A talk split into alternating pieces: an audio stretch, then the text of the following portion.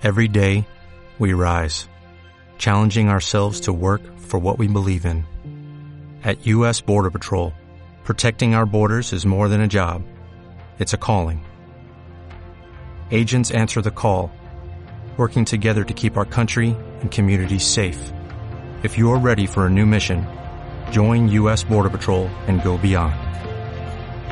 Learn more at cbp.gov/careers.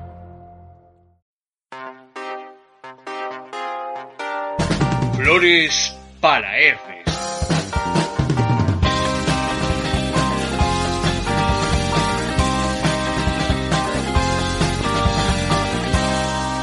Bienvenidos y bienvenidas, amigos de España y América Latina, a una nueva edición de este programa concebido para frikis como vosotros, que todavía practicáis el inconfesable vicio de leer y pensar por cuenta propia, que no os pase nada. Hoy contamos con un extraordinario elenco de colaboradores, nuestros colaboradores habituales, junto a un invitado muy especial, el escritor Ezequías Blanco, que nos dará su personal punto de vista sobre la cuestión que hoy se plantea y por naturaleza es una cuestión inconclusa, inconcluyente y absurda en su propio planteamiento. Veremos qué nos dicen. Por el momento permitamos que se sigan desahogando estos simpáticos finlandeses, los Astrometrics, con este inmortal tema. Fire on the Mountain.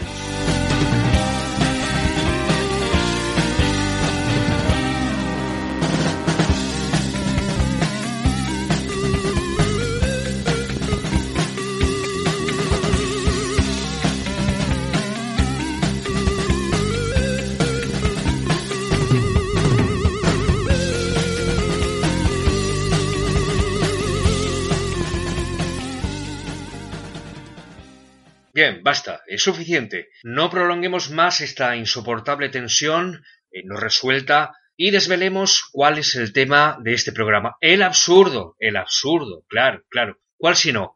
Inaugura nuestro programa, como tenemos por costumbre, un texto asignado esta vez a Román Falquet, a quien tampoco en esta ocasión hemos podido convencer para que lea con su propia voz el texto en el que ha estado trabajando, en esta ocasión ni siquiera se molesta en eh, ofrecer un pretexto creíble, ha negado simplemente que tiene flato, no habla ya de afonía ni de depresión mayor, tiene flato el hombre.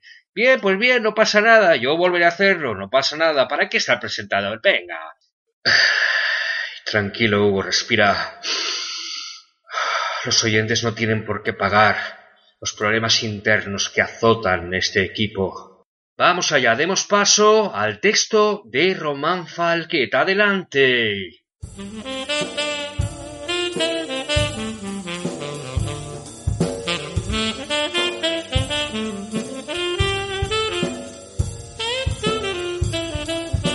Me han pedido que hable brevemente sobre el absurdo y que proponga a los demás colaboradores y a los oyentes un texto que se ajuste al tema de este programa. ¡Qué pereza! ¿Por qué es todo tan previsible e imprevisible a la vez? Si tuviéramos que ser consecuentes al hablar de lo inconsecuente y racionales para tratar sobre lo irracional, no nos veríamos atrapados en una especie de bucle infinito que nos alejaría más y más de cualquier clase de conclusión. Porque vamos a ver, ¿qué sabe la razón humana sobre lo que ella misma no puede explicar. Con razón decía aquel filósofo, cuyo nombre no voy a mencionar, que yo creo que él lo hubiera preferido así, decía, de lo que no se puede hablar es mejor callar, más razón que un santo oye.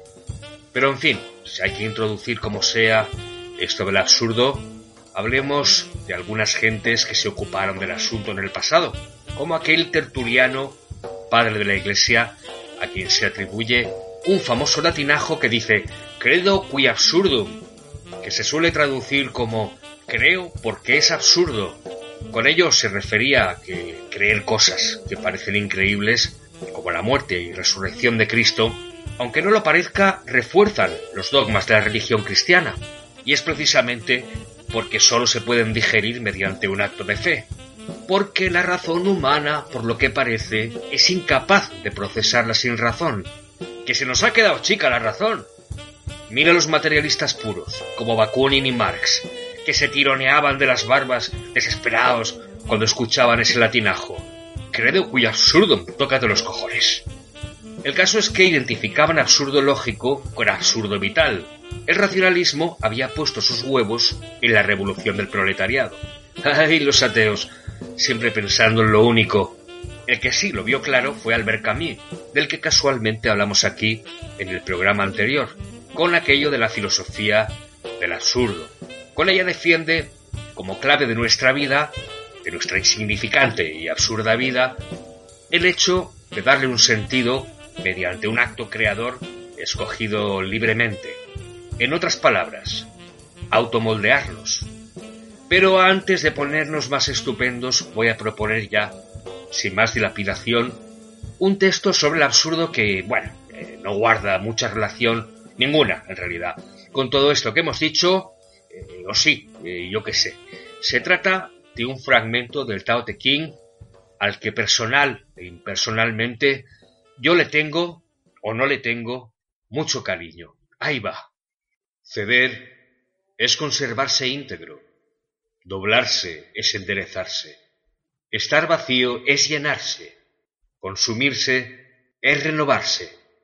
No tener nada es poseer. Tener en abundancia es desorientarse. Por lo tanto, el sabio abraza el uno y se convierte en el modelo del mundo. No se muestra y por eso es luminoso. No se justifica y por eso tiene gran fama. No se vanagloria de nada y por eso la gente le cree. No se enorgullece y por eso es el que gobierna a los hombres. No compite con nadie y por eso nadie en el mundo puede competir con él. ¿Acaso no es cierto que, como dicen los antiguos, Ceder es conservarse íntegro. Así es como se conserva, y el mundo le rinde homenaje.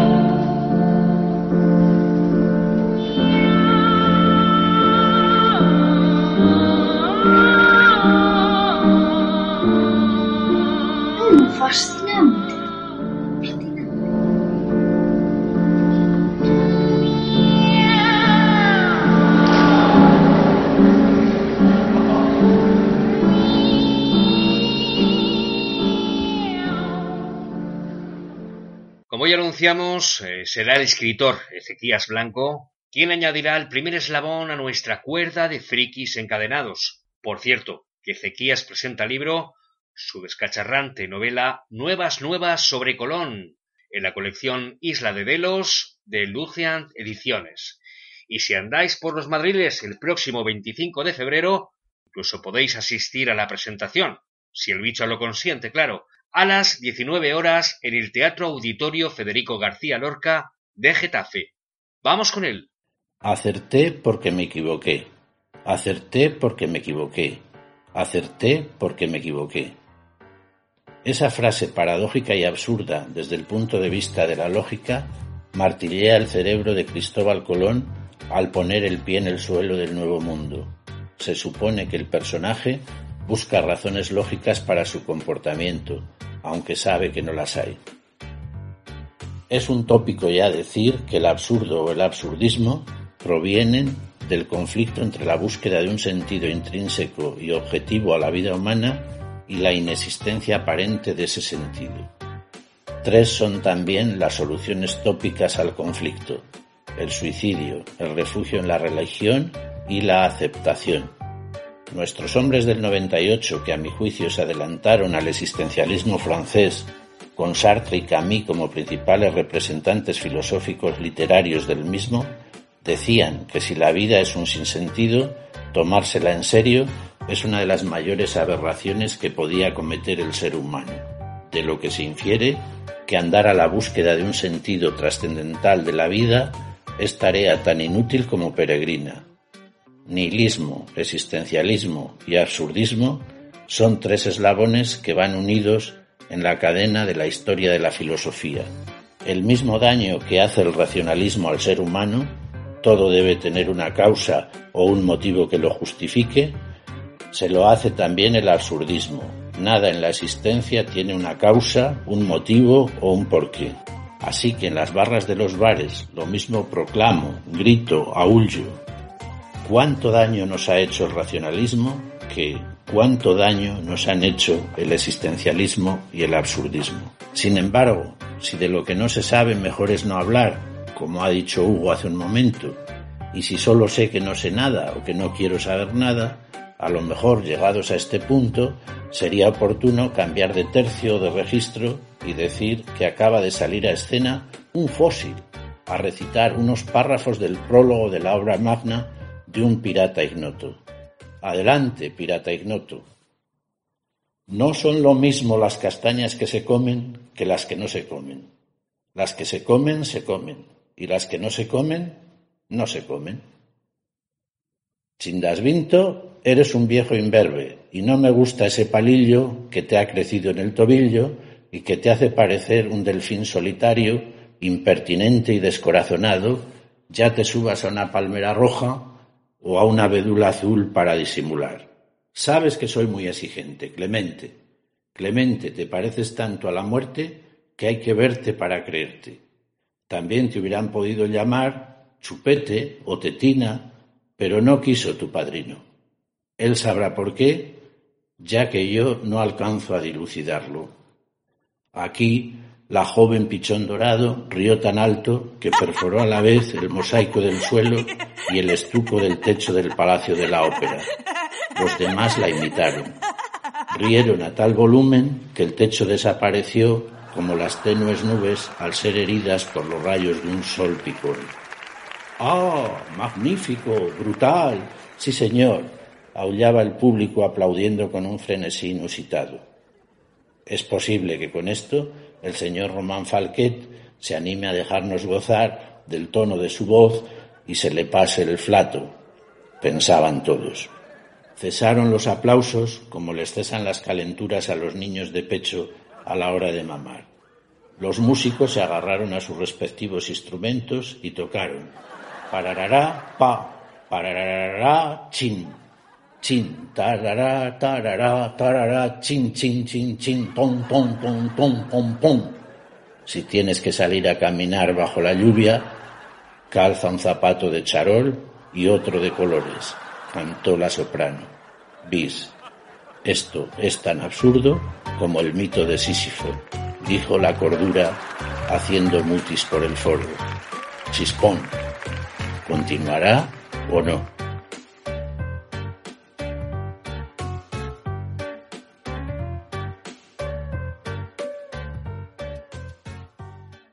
¡Guardias! ¡Guardias! de Terry Pratchett. Parece que la guardia ha tenido algunos problemas con el gremio de ladrones, dijo el patricio. Van Pew acaba de pasar para decirme que un guardia lo arrestó. ¿Por qué, señor? Al parecer, por ser un ladrón. Un miembro de la guardia, se asombró el secretario. Lo sé, lo sé. Arréglalo, por favor. El patricio sonrió para sus adentros. Siempre resultaba difícil entender el peculiar sentido del humor del Lord Bettinari, pero no podía dejar de recordar al jefe de los ladrones, enrojecido y airado. Una de las mejores contribuciones del patricio a las reformas de Ankh Morpork había sido legalizar el antiguo gremio de ladrones al principio de su mandato. Siempre habrá crimen, razonó, y por tanto, si tenemos que soportarlo, al menos que sea crimen organizado.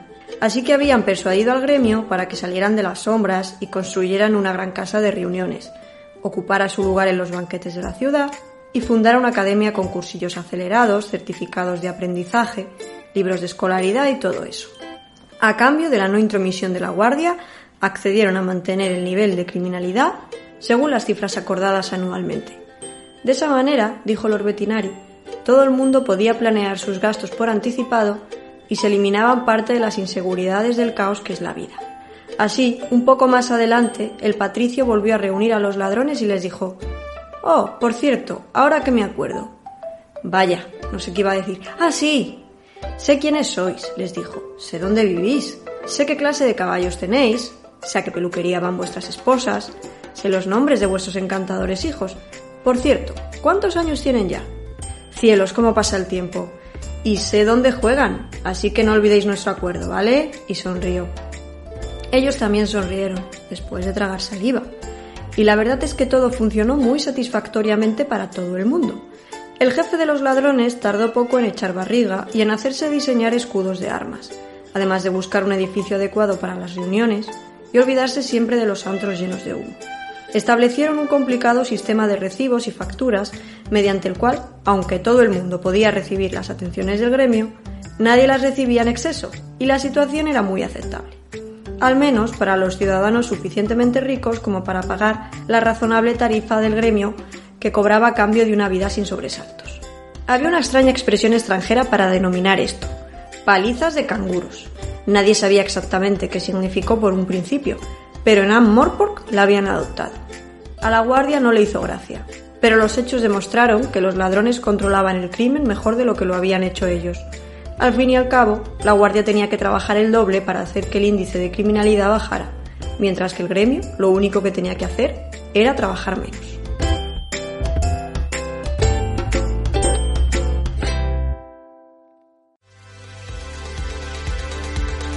Un triciclo y dos pedales.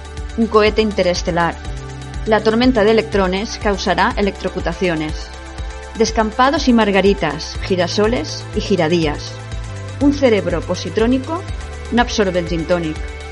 El astronauta me ha explicado que la vida en la Tierra dura un día y que vuelve a comenzar. Retenciones en la autopista, sale un sol horizontal y a través de un parabrisas un individuo bosteza. Si me preguntan qué tal, diré que normal, que yo solo soy un robot de hierro. Maxicosis, mini primers, si butaca no sofá. Dentro de la tele las personas nunca se cansan de hablar si Rum Rum es una moto y si cantan, la la la. Y la Tierra aún gira porque no se quiere parar. Si me preguntan qué tal, diré occipital, que yo solo soy un robot y hoy paso de todo. ¿Qué es una guerra civil? Me dejen tranquilo, que yo solo soy un robot, joder, no lo sé todo. Traducido del mallorquín, el tema Yo Robot del disco Taxi de Antonio Font.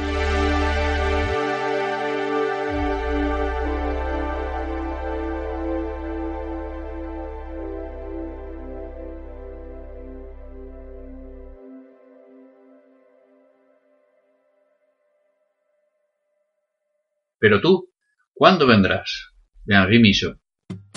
Pero tú, ¿cuándo vendrás?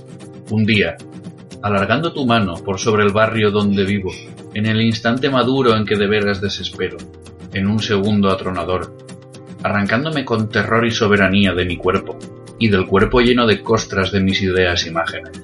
Ridículo universo. Soltando en mí tu sonda atroz, la espantosa fresadora de tu presencia, vendrás elevando en un instante sobre mi diarrea tu recta e insalvable catedral, proyectándome no como hombre, sino como proyectil en la vía vertical. Vendrás, si existes, seducido por mi desperdicio, mi odiosa autonomía, saliendo del cielo, de donde sea, de debajo de mi ego conmovido, quizá, arrojando mi cerilla en tu desmesura, y adiós, mi yo. O si no, ¿qué? ¿Nunca? ¿No? Di, premio gordo, ¿dónde quieres caer entonces?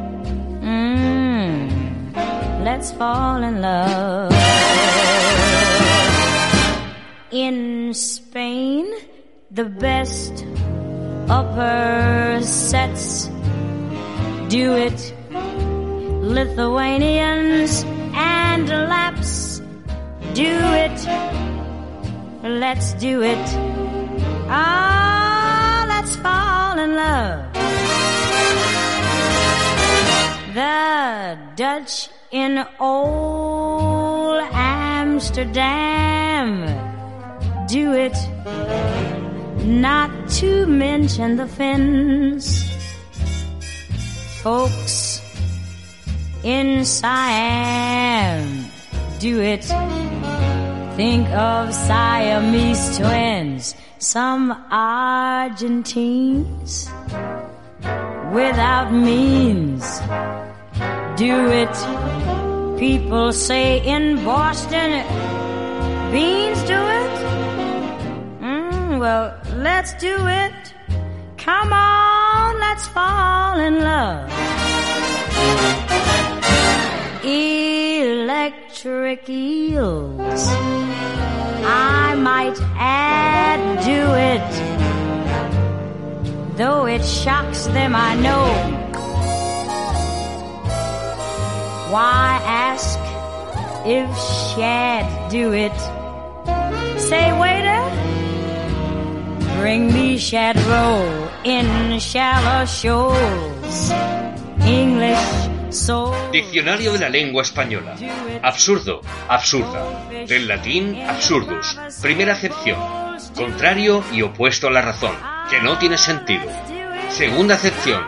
Extravagante. Irregular. Tercera acepción. Chocante, contradictorio. Cuarta acepción. Dicho o hecho irracional, arbitrario o disparatado.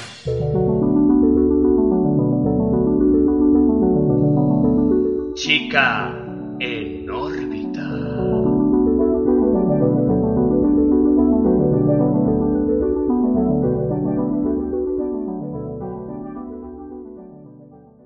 En Annie Hall, película de 1977 de Woody Allen, Annie y Albi son pareja, y vamos viendo y viviendo cómo ha nacido y se desarrolla su relación. Ambos son inteligentes, divertidos, con intereses comunes y una visión de la vida única y personal. Pueden estar hablando durante horas, compartiendo los pequeños y grandes momentos de la vida. Pero él es maniático, profundamente negativo y cegado por sus prejuicios. Ella está llena de inseguridades y tiene baja autoestima. Esto provoca una serie de desencuentros emocionales que la pareja no sabe manejar y la relación termina. Sin embargo, la huella que cada uno ha dejado en el otro es profunda, imborrable. El poder del absurdo en las relaciones humanas es donde mejor podemos comprobar que en nuestras vidas la lógica y aquello que es aceptado como normal no es el elemento dominante. El amor, en su sentido más amplio y en todas sus formas, es un misterio. Sin embargo, ¿por qué preferimos a unas personas antes que a otras?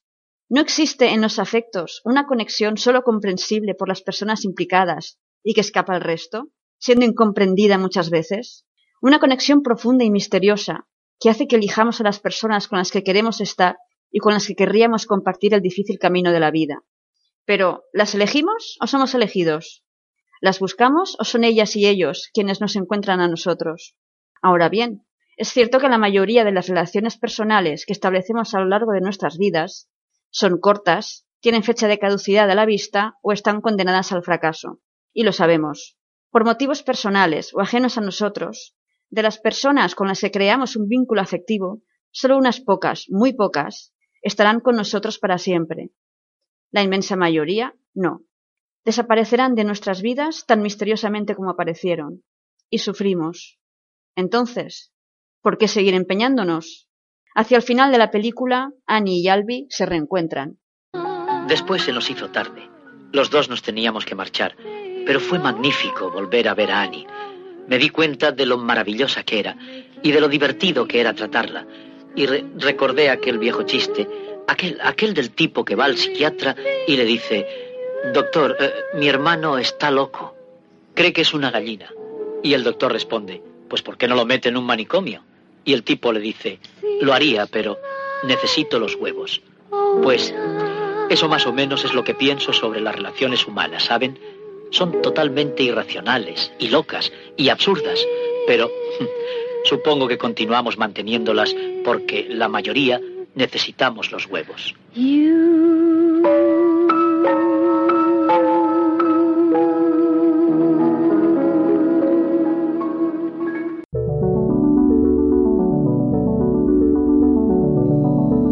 Chica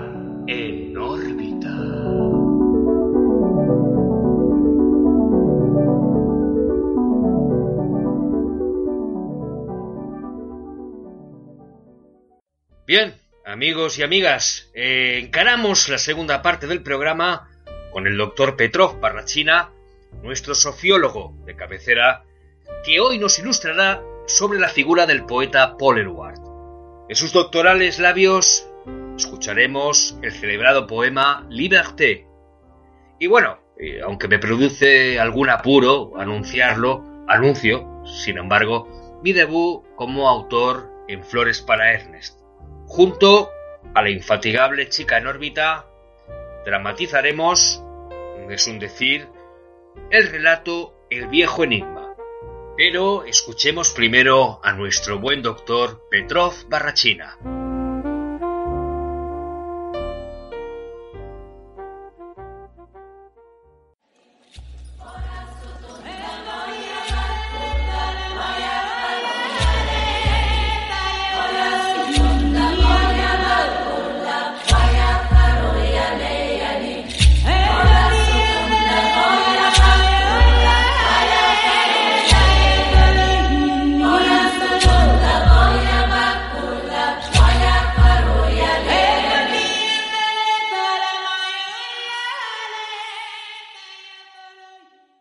La importancia del absurdo en la literatura del siglo XX no sería la misma sin Eugene Grindel, que nació el 14 de diciembre del 1895 y por eso habría cumplido recientemente 125 años.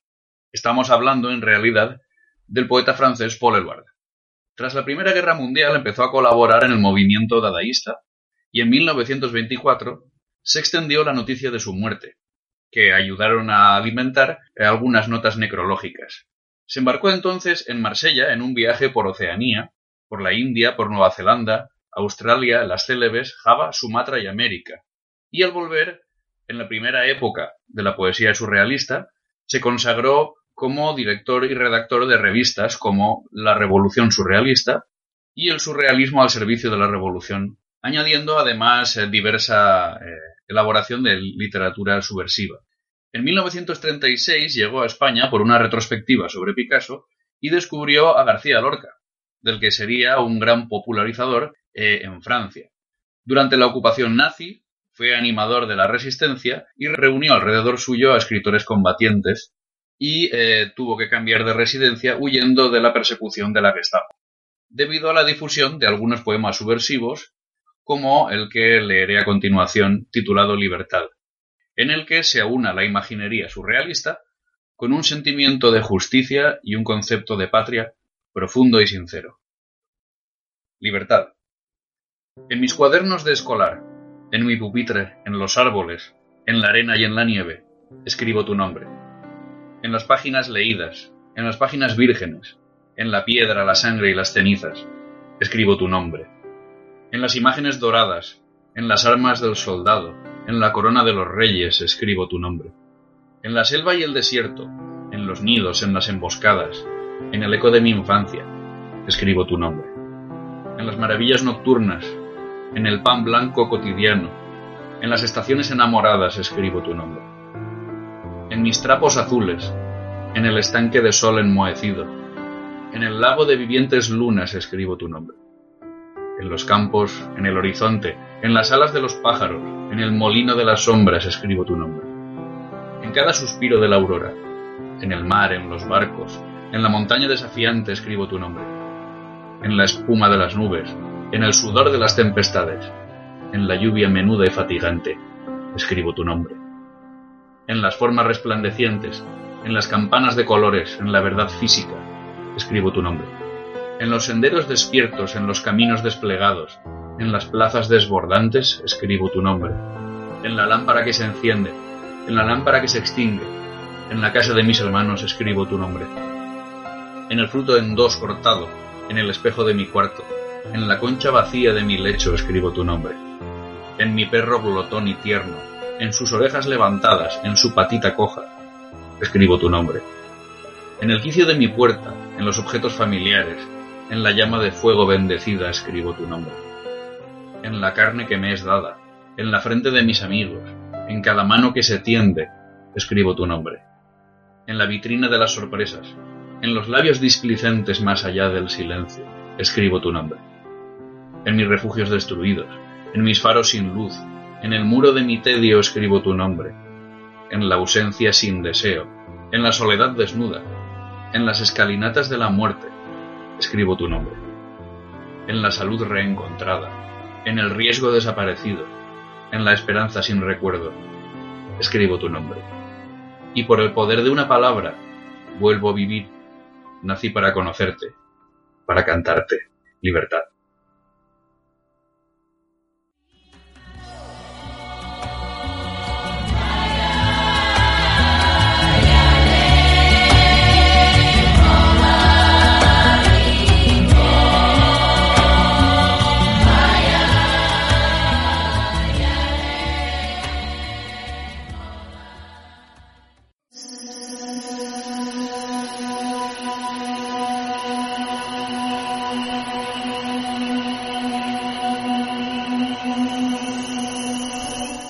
Viejo enigma sin solución caminaba desganadamente por el arcén de una carretera secundaria en dirección a Burgos.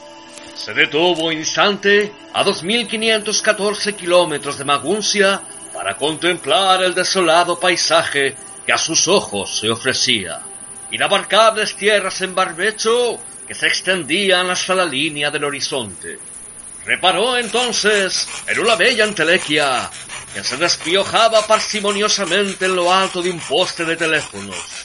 La saludó de lejos con la mano y se apresuró a continuar su marcha. Pero apenas había avanzado unos metros cuando escuchó la tentadora vocecilla de la entelequia.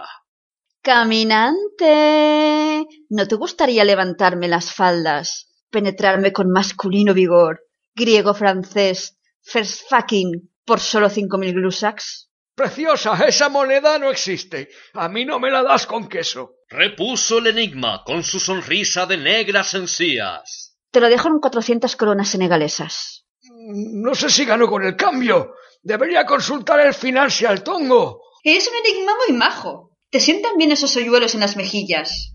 No son hoyuelos, sino puro descarnamiento.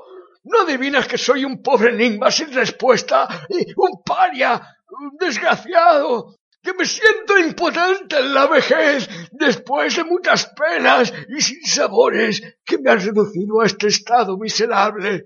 Qué raro hablas. Lo único que he entendido es que no se te empalma. Tampoco eso lo has comprendido. He dicho que me siento impotente. Ahora las explicaciones, momio. Buenas tardes. El enigma se mesó las barbas y reflexionó unos segundos con expresión ensimismada mientras la entelequia retomaba sus tareas de desparasitación. Te propongo un trato. Repuso al fin. Si consigues resolverme, es muy posible que recupere el vigor que me falta y para consumar contigo el glorioso coito que esta ocasión merece. Y te embolsarías una generosa prima de setenta mil sextercios por el servicio. Todos los ahorros de mi vida. Por ese precio te hago un mega completo con triple penetración, lluvia dorada con aparato eléctrico y felación acrobática. ¡Excelente! Pero es absolutamente necesario que me resuelvas. Uf, yo es que para estas cosas soy muy burra. ¿Puedo utilizar el comodín de la llamada? Eh, en mis tiempos lo llamábamos el comodín de la paloma mensajera. Por supuesto, mozuela. Por mí no hay inconveniente. Tengo unos amigos, un matrimonio de profesores de la UNED, que te resolverán en un periquete. La intelequia telefoneó inmediatamente al ser y a la nada, que en ese momento agitaban pancartas antisistema frente a un Burger King y les puso al corriente de la situación. Mira, Enigma, te pongo con el ser que es licenciado en ciencias antipolíticas. Dijo la entelequia atendiéndole el teléfono. Pelín relamido, pero buena gente, ya verás.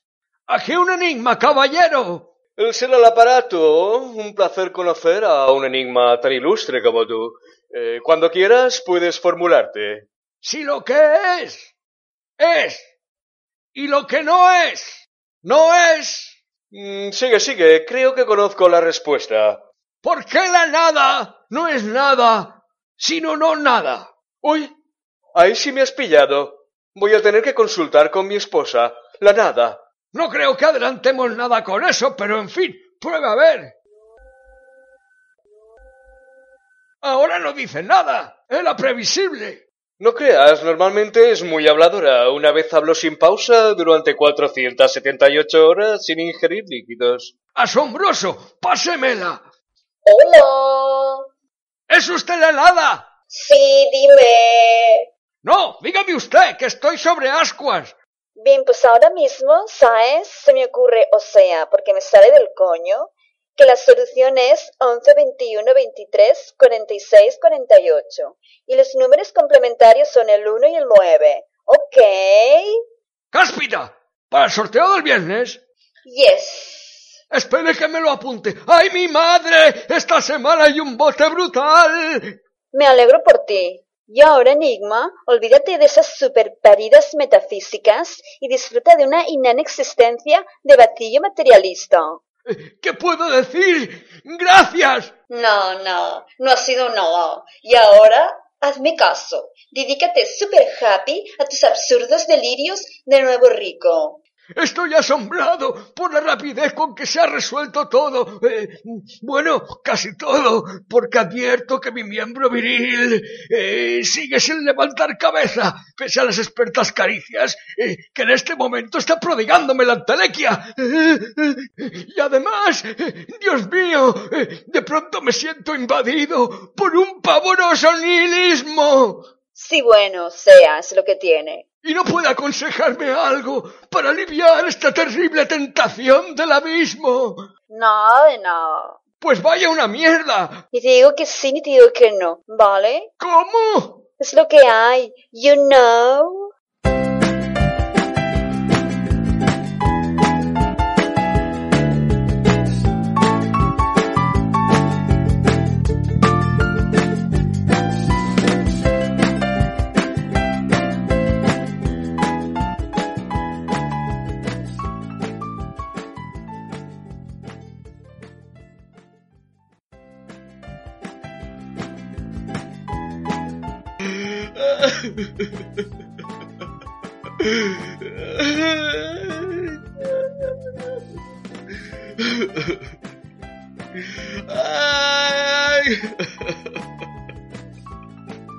¡Eh, eh, eh! Hugo, Hugo, eh, chic, tranquilo, eh, ¿qué pasa?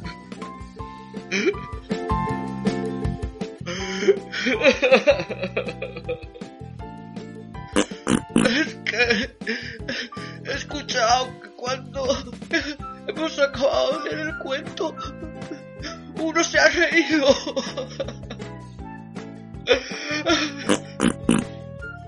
Porque, vamos a ver, ¿a quién coño le puede hacer gracia esto?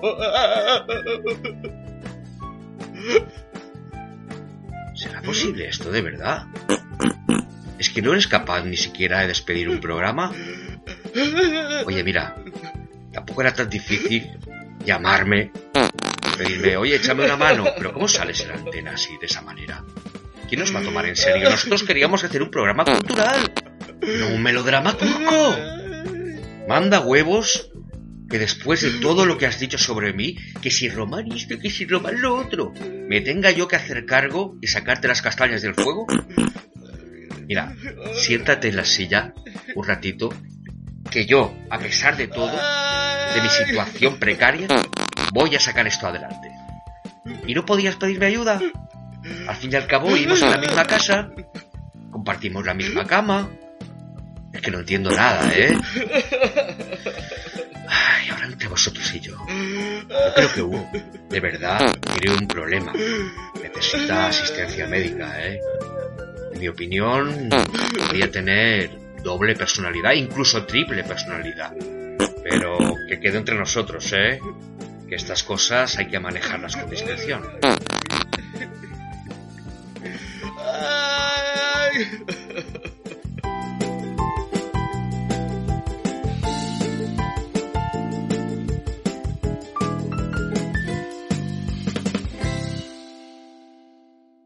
Aprovechemos para anunciar que el próximo programa estará dedicado al lado salvaje y que podrán participar por primera vez en Flores para Ernest los oyentes que lo deseen con un texto original que no exceda de las 500 palabras y que podrán remitirnos a floresparaernest.gmail.com.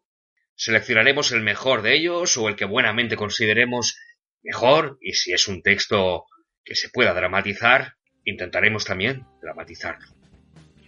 Han participado en esta edición Estil Borima, Chica en órbita, el doctor Petrov Barrachina como invitado, Ezequías Blanco y eh, con gran esfuerzo y sacrificio de mi parte eh, he compresentado junto a Hugo F. Moira este maldito programa sobre el absurdo. Bien, y eso es todo. Eh, nos escuchamos en las montañas incendiadas. Por cierto, Hugo, ¿por dónde anda Ernest? Que no se le ha oído en todo el programa. ¿Por dónde anda ese chiquillo? Pues mira, no sé. Se ha encerrado en su habitación con su amiguito Mariano José y ahí lleva toda la tarde. Ah. Ernest, cariño. Ernest.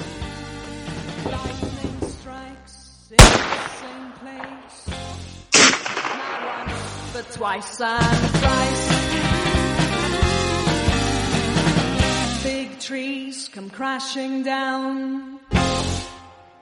Giants cut to size